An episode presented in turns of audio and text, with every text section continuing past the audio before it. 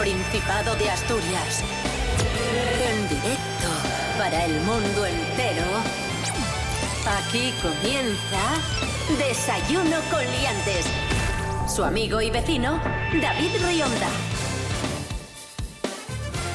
¿Qué tal amigos? Muy buenos días. ¿Cómo estáis amigos, amigas? Bienvenidos, bienvenidas a Desayuno Coliantes, RPA, la radio autonómica de Asturias. Hoy es viernes 19 de junio de 2020, seis y media de la mañana. Rubén Morillo, buenos días. Buenos días, David Rionda, buenos días a todos. Y hoy estamos especialmente contentos Sí. porque nos visita la actriz Cris Puertas. Buenos días. Buenos días, que estoy Está aquí. en el Bravo. estudio después de varios meses. ¡Qué ilusión! Qué bien. Estamos separadinos, ¿eh? Eso sí, Sí, sí, sí, sí, que sí. conste. Sí, pero nos hemos duchado de todos modos, porque aunque haya dos metros de separación, hemos decidido mantener la higiene personal. De nada. Rubén Morillo, Sí. tiempo para hoy en Asturias. Pues bastante bien, nubes y claros, más claros que nubes y en general un día más despejado que el que tuvimos ayer. Si ves cómo estuvo el día de ayer, bueno, pues un poquitín más de sol si cabe. Las temperaturas treparán todavía un poco más. Treparán. Sí, hacia una cumbre de calor. ¡Oh! Las máximas Es un poeta. serán de 21 y las mínimas de 12. Desayuno con liantes, ay, lere, lere, lere. Desayuno con liantes, ay, lere, lere, lere. Desayuno con liantes, ay, lere, lere, lere. Desayuno con liantes, ay, lere, lere, lere. Desayuno con liantes. I want to break free. I want to break free. I want to break free from your lies. You're so self-satisfied. I don't need you. Bueno, pues que se os quite, que se os quite el subidón, Vaya. que se os quite la alegría, porque hoy es 19, ¿no? Sí, Pues pasado mañana, ¿cómo deciros? Se acaba el mundo. El científico estadounidense Paolo Tagalogin Ah, sí, claro. sí, Paolo, de Estados sí. Unidos, del centro, ¿no? De cap- capital, Estados Unidos centro. sí, es Paolo. ¿Os acordáis que en 2012 nos decían que los mayas eh, habían anunciado que se acababa el mundo? Sí, ¿Os sí, acordáis? había no? una película. Había una película y todo, de verdad, hecho, sí. sí. Pues resulta que Paolo dice que esa interpretación estaba mal hecha y que los mayas, el anuncio real Sumaron mal. era para el 21 de junio de 2020. O sea, pasado mañana Ostras. se acaba el mundo. Eh, yo no me preocuparía demasiado. Yo no quiero bajarle el subidón a Paolo Tagalogin, este, pero todos los años vi un estudioso que hace la resta o la suma otra vez y dice que no era en 2012, que es este año, porque cada dos años hay una fecha nueva del fin del mundo. Bueno, para tranquilizaros, si hay alguien un poco inquieto con esto del fin del mundo, Yo inquieta no, pero ya tengo, ya tengo una cerveza en la mano. Sea, Fiesta. os cuento algunas fechas del fin del mundo que no se cumplieron. Hay muchísimas, pero voy a decir algunas. 6 de junio de 2006, según varios profetas. No se cumplió. No pasó nada. Aquí estamos. ¿Eh? Pero ¿sabéis que lo del 666 eh, está mal? El, creo que es 616 el número del ¿Ah, sí? diablo. No lo sabía. Creo que sí, pero eh, en la profecía, la película, Sí.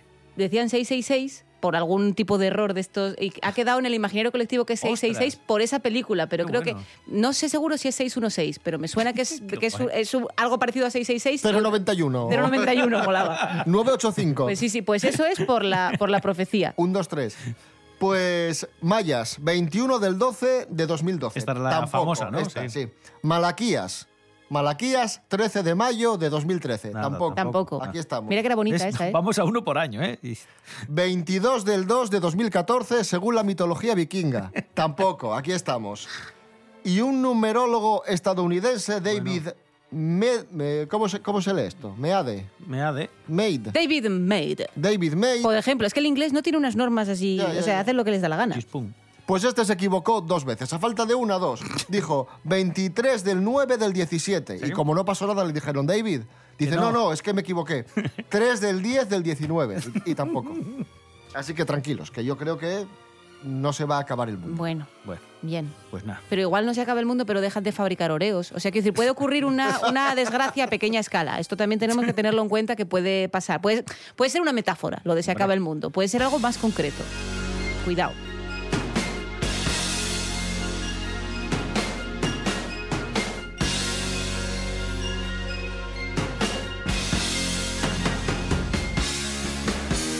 Un día como hoy de 2014, hace justo seis años, Felipe VI era proclamado como nuevo rey de España.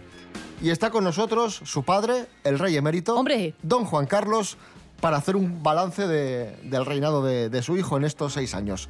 Don Juan Carlos, buenos días. Buenos días, ¿qué tal? ¿Cómo, cómo les va? Bueno, ¿qué balance hace de, de estos seis años de reinado de su hijo? ¿Qué les voy a decir yo? Cuando un padre quiere a su hijo con todo su alma, para mí es estupendo. Es un gran mozo que se ha estado formando en las mejores escuelas del mundo para suceder a su padre, a, a yo, a mí. ¿eh? Y bueno, pues le han dado también los estudios, que es jefe de todo ahora, como yo antes, del Estado, de los ejércitos, tiene hasta galletas con su nombre, con eso les digo todo. Es una persona ¿Galletas? maravillosa. Las galletas príncipe.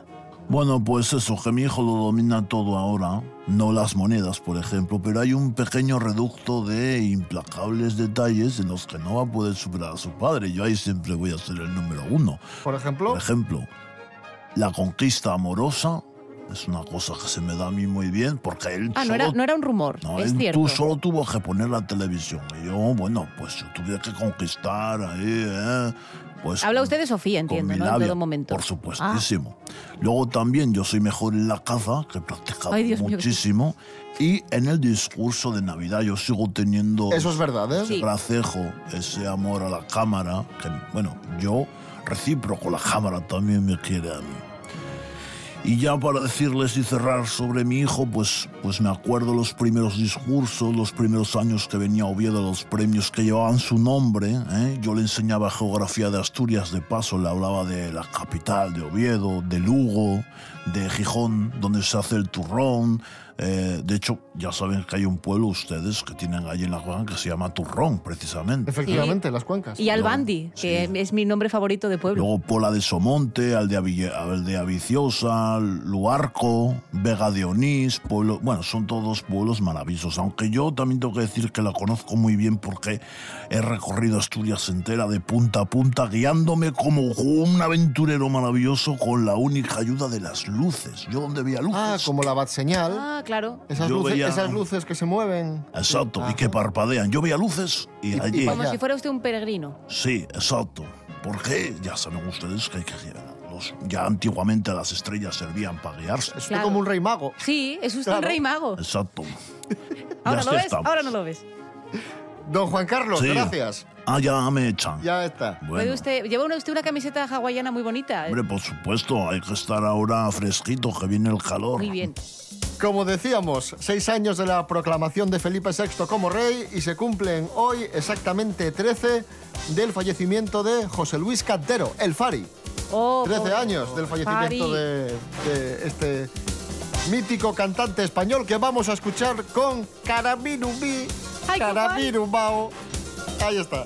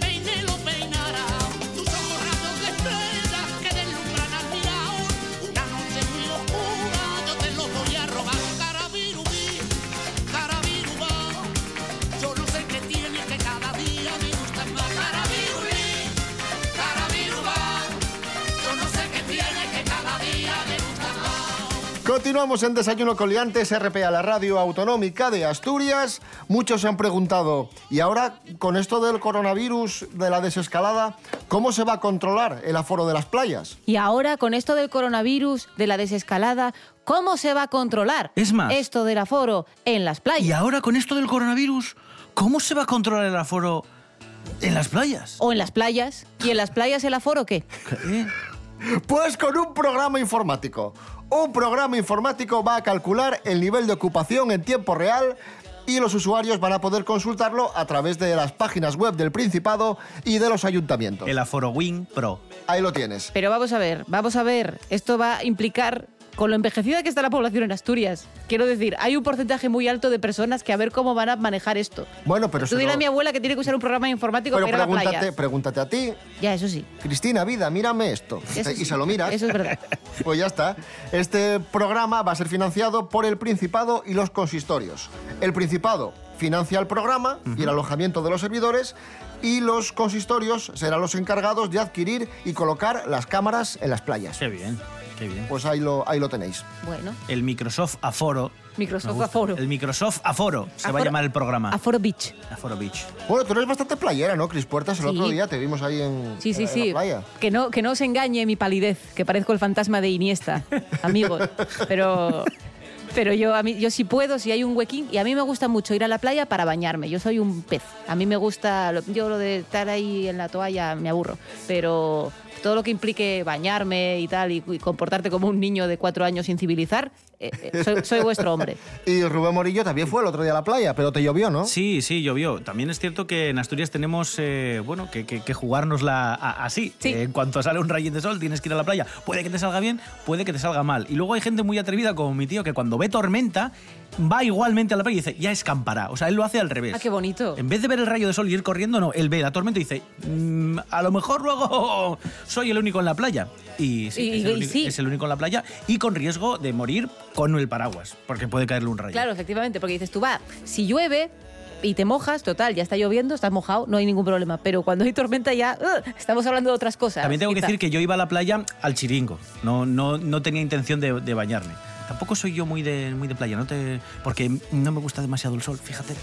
A mí, me, a mí me hace ilusión, me siento co- como en eternas vacaciones, siempre que, que hace sol. Pero no nos pasa. A mí, yo, por ejemplo, a ver, eh, Rubén y yo que somos de Avilés. Sí. Claro, en Avilés, cuando tú eras chavalete, que no tenías coche y estas cosas, eh, estabas a. mm, Desde que tú decides que vas a ir a la playa hasta que llegas efectivamente a San Juan o a Salinas o a Luanco o tal, claro, tenías que quedar con los amigos, Mm. llamándoles por teléfono al fijo, muy importante. Eh, quedabas. Esperabas el bus, que iba cada sí. hora, que iban llena- llenos además. Era la igual- línea 1 que iba la hasta arriba. a tope. Luego tenías que llegar, y, o sea que una hora, incluso dos, desde que tú estás en tu casa y toma la decisión de voy a la playa hasta que realmente estás en la playa. Claro, en esas dos horas o en esa hora y pico Cambió el día. cambia el día. Hombre. Entonces, ah, no sé si os sigue pasando, pero yo de adulta me sigue pasando que incluso aunque esté en un lugar muy cerca de playa o lo que sea, cuando veo que hace buen tiempo, yo me estreso. Y es, venga, venga, venga, que se va a ir el sol. Y, y yo creo que eso me viene del trauma de la línea 1 de, de Avilés. sí, sí, sí.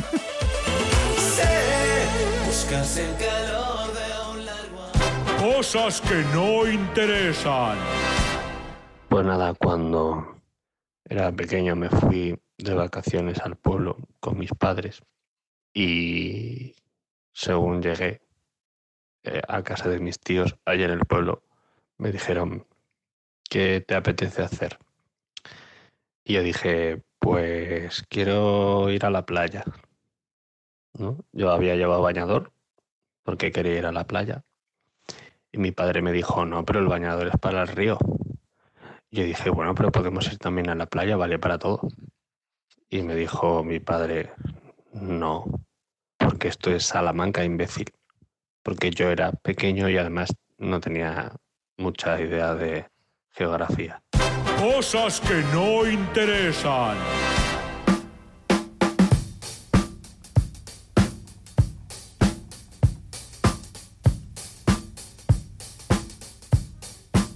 Efectivamente, amigos, preocupados este verano por el aforo de las playas y también estamos preocupados en Asturias por la llegada de turistas afectados por el COVID-19.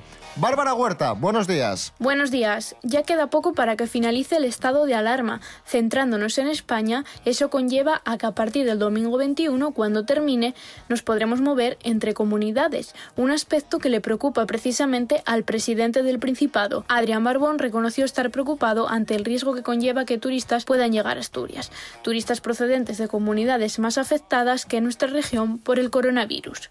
Para Barbón, el estado de alarma ha conseguido controlar la movilidad entre los territorios en los últimos meses y viendo la situación, pero añade que si no hay apoyo en el Congreso para extender su duración, es imposible alargarlo. De hecho, insiste el presidente en que no hay otra forma legal que permita evitar esa movilidad que no sea el estado de alarma. Y también matiza especialmente para los asturianos, que él, por desgracia, dice, no tiene competencia para poder alargarlo en Asturias. Califica de mala noticia que no se pueda prolongar ese estado de alarma. Y es que para Borbón lo ideal sería alargarlo una semana más, para que así las comunidades cuya fase epidemiológica es diferente a la nuestra se equiparen. No es así y ante esta situación, desde el gobierno del Principado confían en la responsabilidad individual de los asturianos. Esperemos que así sea. Un saludo y hasta la próxima semana.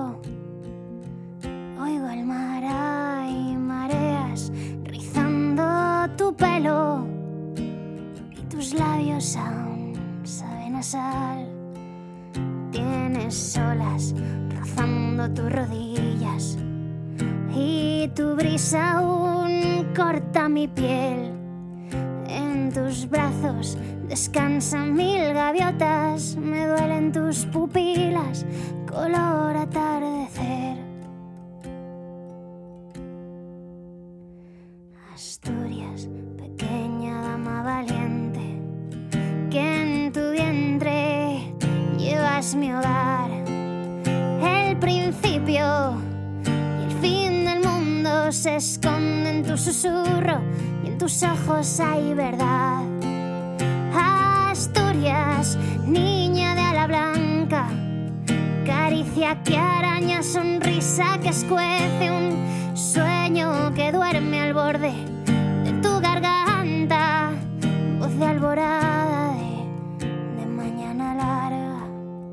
7 menos cuarto de la mañana, ahí sonaba nuestra amiga Noelia Beira y la canción Asturias. Hoy es viernes 19 de junio de 2020. I need somebody help, not just anybody help. You know I need someone help. Seguimos hablando del COVID-19, de los efectos del COVID-19. En Rusia han pedido, el partido ultranacionalista de Rusia ha pedido vender la momia de Lenin para pagar la factura del coronavirus. Ostras. Sí, ha dicho el líder de- del partido este Empeños a lo bestia. ultranacionalista. Podríamos vender la momia de Lenin. Tenemos compradores China, Vietnam o algún otro país y la momia está en bastante buen estado y nos podrían dar bastante dinero. Esto lo tuiteó eh, Vladimir Zirinovsky, que es el líder del partido ultranacionalista de Rusia. Eh, bueno, eh, yo estaba preguntándome más por los compradores, porque pensaba más bien en el típico millonario excéntrico que dice, yo quiero tener en mi casa la momia de Lenin, pero ¿y por qué no venden el pene de Rasputín? Porque va, quiero decir que es Ay, una has cosa... dicho Rasputín y solo me viene a la mente ra, ra, Rasputín, nina, nina, lo maté. Bueno, es que creo que yo- la historia, la historia del- de la muerte de Rasputín, Me eso, encanta. ¿os acordáis de esta del Renacido? Eso, eso es un paseo por el parque, comparado con cómo murió Rasputín. Entonces, si venden el pene de Rasputín, que tiene un tamaño considerable, pero no llega al tamaño de la momia completa de Lenin, van ahí poco a poco. Y no lo sé. Bueno, hagan ustedes lo que quieran. O igual tienen ustedes más cariño al pene de Rasputín que a la momia de Lenin. Esto, esto ya, esto es una cosa muy subjetiva. ¿Y por qué? ¿Quién era Lenin y por qué mm, lo momificaron al hombre? Nos lo explica Carlos Herrera. ¿Quién mejor que él para hablar de comunismo? Estaba pensándolo yo también. La, la, la, la, la. La, la, la. Adelante, don Carlos. Lenin, ¿quién fue Lenin? ¿Quién fue Me Lenin? preguntan. Sí. Y yo les contesto, según... inter- Pola, Pola de Lenin. Madre mía. Bueno, líder de la izquierda rusa, primer jefe de la Unión Soviética desde el año 1917 hasta 1924. Figura política idolatrada por unos y odiada por otros. Y vamos a cerrar diciendo que Lenin Su ocaso se produjo cuando fue gravemente herido en un intento de asesinato, como sabrán. Aunque sobrevivió, ya saben que se quedó con su salud. Eh, espera, que se me acaba la música. Ya está, voy a poner otra poca. Eh, porque estoy yo aquí en mi estudio, en mi casa, y lo hago todo yo. ¿eh? Bueno, y que estuvo un poquitín fastidiado por un derrame cerebral. Bueno, falleció el 24 de enero de 1924 con tan solo 53 años y en toda la Unión Soviética se levantaron, de lo que están ustedes hablando, estatuas en su honor. Y le hicieron momia. Y le- Y le, También. momificaron. Fue embalsamado, sí señor. Y por eso ves el cuerpo ahora, y aunque tenga 100 años, pues es- se conserva bien. En la Plaza Roja de Moscú. Da igual, como Annette Bening. Carlos Herrera, gracias. Oye, cada día dice más gelipolleces en este programa. Señoras, señores, buenos días, me alegro. Arriba música. ¡Ah! ¡Pum! Pues, qué, qué susto. ¡Ay! Desayuno con liantes.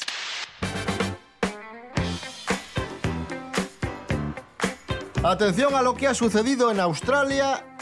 Un hombre soñó que ganaba la lotería, se levantó por la mañana y le dijo a la mujer, soñé que gané la lotería. Y dijo a la mujer, ah, por cierto, vamos a revisar eh, la lotería, el boleto, que no hemos mirado a ver los números.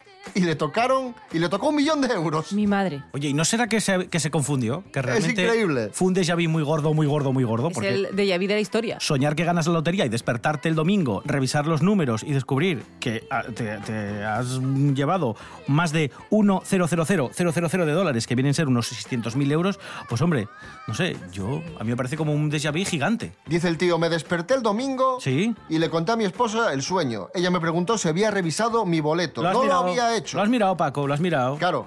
Y para su sorpresa, Pum. el sueño se hizo realidad. Miró los números y me cago en la mar. Cago en la mar. Esto yo creo, pero, pero igual puede ser que esta gente no jugara muy a menudo. Y jugaran ese día y lo hubieran estado hablando antes, en plan de, ay, Mm. Y si... Que alimentaste un poco el sueño, ¿no? Puede ser, no lo sé, digo yo. Yo es por intentar ser nihilista y racional, pero ¿por qué? Creamos en la magia, maldita sea.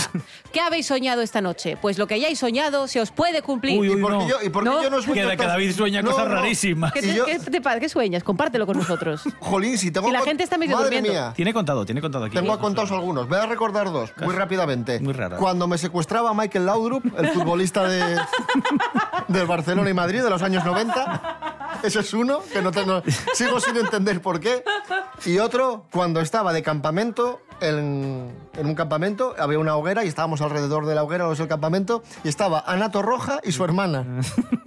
Pues nada. Y sigo sin, sin entender. Claro, pero ahí Muy toda bien. mi teoría de que estabas alimentando el sueño se va, porque ¿cómo vas a alimentar tú que te secuestra Michael Laudrup? O sea, en tu vida consciente. Eso es, eso es de David Lynch para arriba. O sea, eso, no tenemos conocimiento sobre lo onírico. Hablando de sueños, escuchamos a Juan Luis Guerra, Visa para un sueño. Oh, yeah. Eran las 5 de la mañana. Un seminarista, un obrero, con mil papeles de solvencia, que no le dan para ser sinceros. Eran las 7 de la mañana, y uno por uno al matadero, pues cada cual tiene su precio, buscando visa para un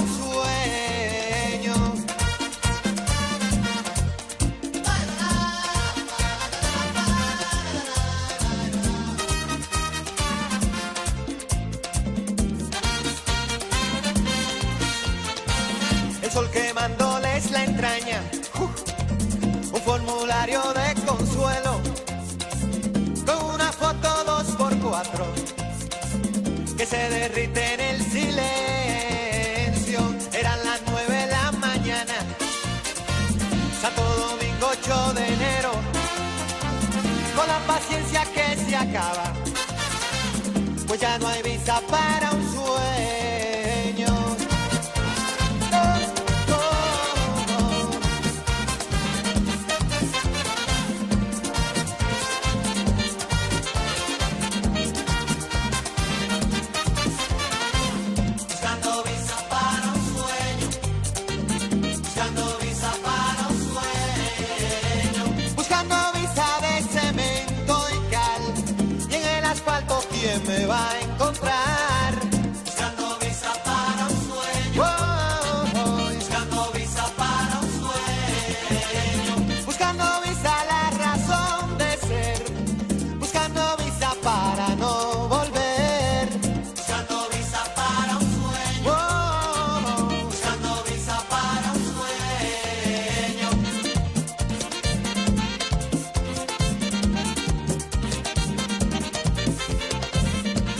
Antes os hablábamos de, irnos a la playa, de disfrutar de, de este verano tan particular.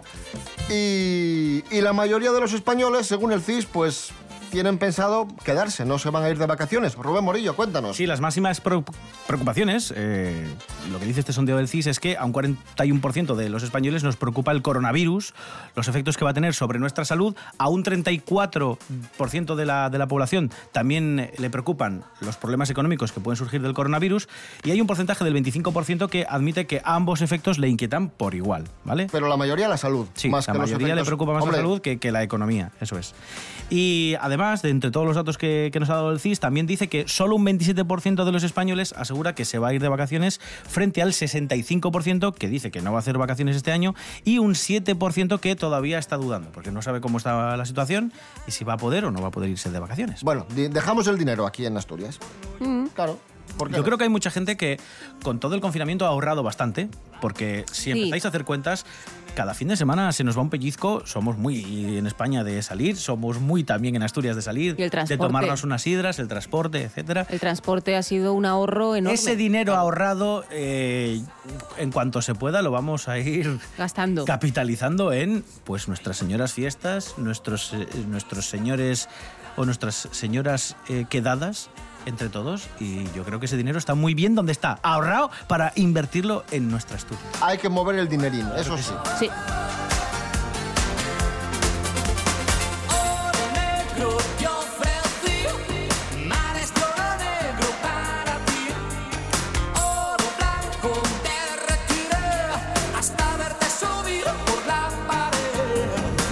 Más datos del CIS, de este sondeo del CIS. Según el CIS, la crisis del coronavirus no ha pasado factura al gobierno. Es más, el PSOE se fortalece, eh, aumenta su ventaja sobre el PP hasta los 11 puntos, al tiempo que Vox también aumenta su intención de voto y se consolida como tercera fuerza. Son los datos que se desprenden del último barómetro del CIS.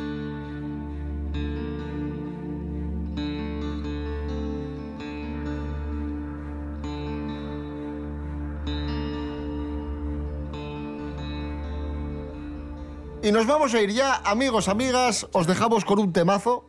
Vamos a cerrar la semana con un temazo. Verás, verás, verás. Agarraos, amigos. No, no, tranquila, tranquila. Verás.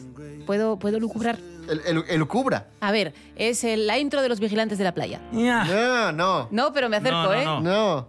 Es Mark Knopfler y Silver Town Blues. ¿Pero qué tiene que ver eso con los vigilantes de la playa? Nada, eso fuiste tú. Ah, ya. Nos escuchamos el domingo 9 de la mañana. Desayuno coliantes, fin de semana. Rubén Morillo. David Rionda. Buen fin de semana y hasta el domingo. Hasta el domingo. Cris Puertas, gracias. A vosotros. Disfruta de este temazo. Oh, sí. Chiquito. Leave the story untold, Silvertown. And I'm going down Silvertown. Down in Silvertown. down in silver town, down in started on a dangerous life.